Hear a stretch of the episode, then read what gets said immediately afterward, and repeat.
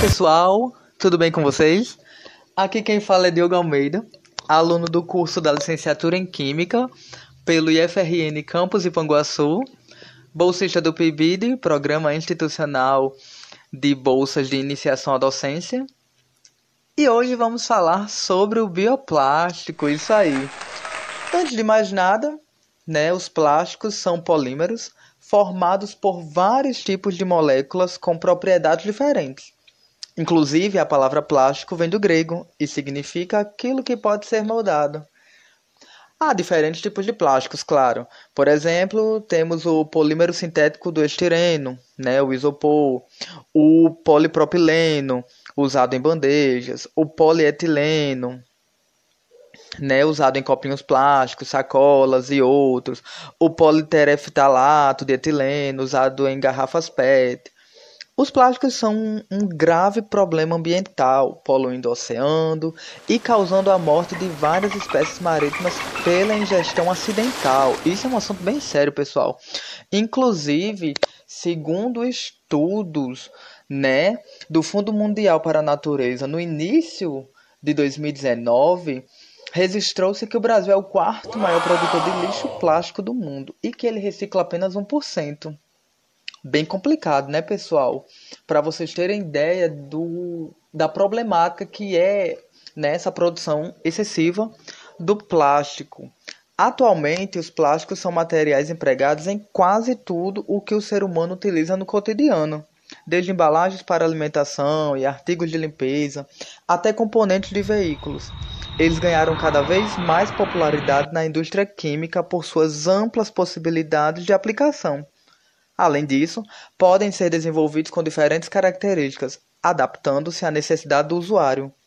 A maioria dos plásticos produzidos no mundo são sintéticos, compostos derivados de petróleo e demoram de 200 a 400 anos. Isso mesmo, galera. De 200 a 400 anos ou mais para se degradarem. E somente 15% dos plásticos são reciclados, isso mundialmente. O que complica bastante, né? Teve o Fórum de Davos, né, que é uma reunião super importante que acontece é, no início de cada ano. Acredito que é uns 50, 51 anos já.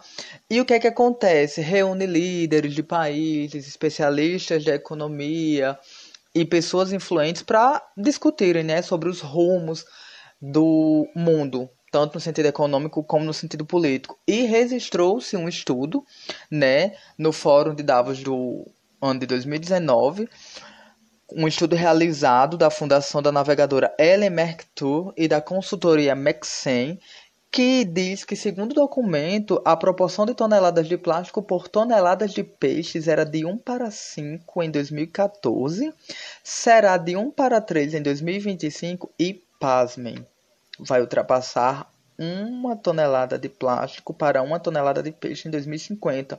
Isso dizendo que em 2050 haverá mais plásticos do que peixe nos oceanos, galera. Isso é muito complicado.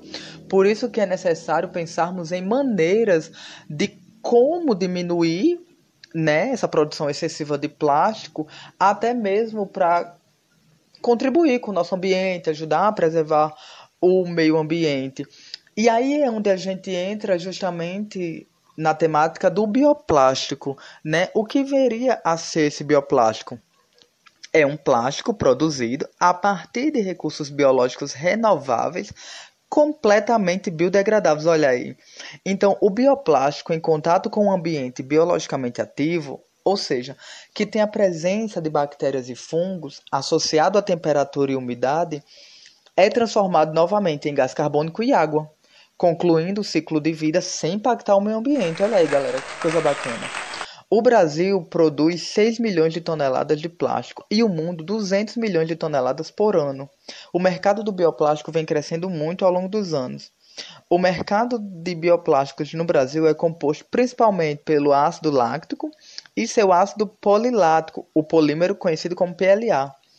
Um bioplástico obtido a partir do amido e pelas resinas PHB, correspondendo a 1,286 toneladas métricas, equivalente a uma receita de 4,4 milhões de dólares. É isso mesmo. O ácido polilático, polímero, pode ser usado como alternativa para substituir os polímeros derivados de combustíveis fósseis, como plástico PET e isopor, né, o polistirene.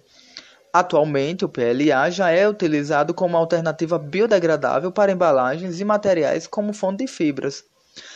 É uma alternativa economicamente viável, em larga escala, com a produção atual de 450 quilotoneladas por ano. E as garrafas elaboradas com PLA é um bioplástico derivado de recursos anualmente renovável. Já as garrafas em PET, derivado do petróleo, é um recurso não renovável. Né? E temos que atentar para isso, por quê? Porque quando você utiliza um recurso não renovável, obviamente chegará um tempo em que ele acabar. Então, é importantíssimo que pensemos justamente em utilizar, obviamente, recursos que sejam renováveis.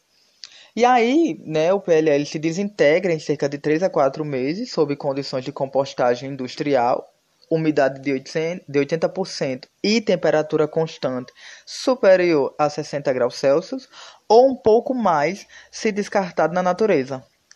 Detalhe: sem produzir resíduos tóxicos.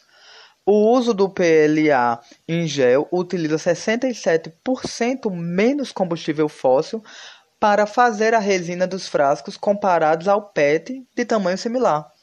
Isto conduz a 90% menos em emissões de gases de efeito estufa para se fazer a resina. Todas as emissões de gases de efeito estufa que são produzidas no processo de produção estão sendo diminuídas, minimizando o impacto no meio ambiente.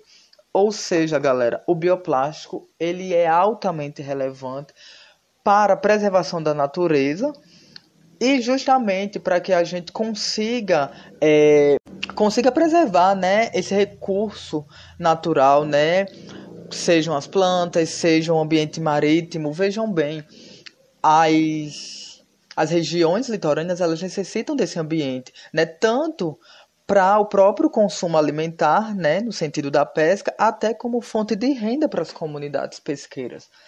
Então, o bioplástico ele vem, né, como um, um fator de sustentabilidade altíssimo. Obrigado por terem escutado até aqui. Espero que vocês tenham gostado e até a próxima temática. Valeu, pessoal.